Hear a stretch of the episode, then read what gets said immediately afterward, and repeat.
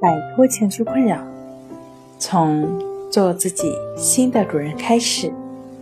大家好，欢迎来到重塑心灵，我是主播心理咨询师刘星。今天要分享的作品是：洁癖是强迫症状吗？想要了解我们更多、更丰富的作品。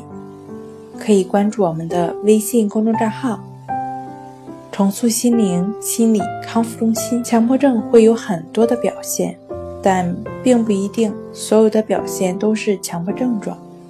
比如洁癖，它和强迫症状的区别是自我有无感觉到主观的痛苦，以及症状是否可以自控，以及有没有影响到其他的生活。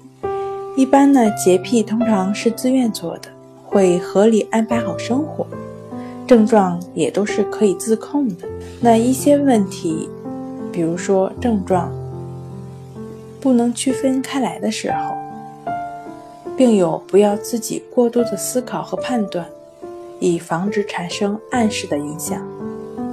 适当的做法是在病友认识到自己感觉和症状后，应及时的。向心理医生或心理咨询师来进行咨询，这样可以和医生和心理咨询师一起讨论。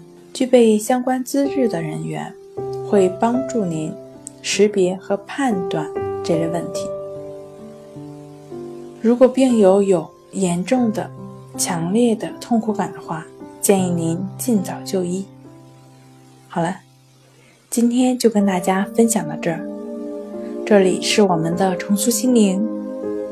如果你有什么情绪方面的困扰，都可以在微信平台添加幺三六九三零幺七七五零幺三六九三零幺七七五零，即可与专业的咨询师对话。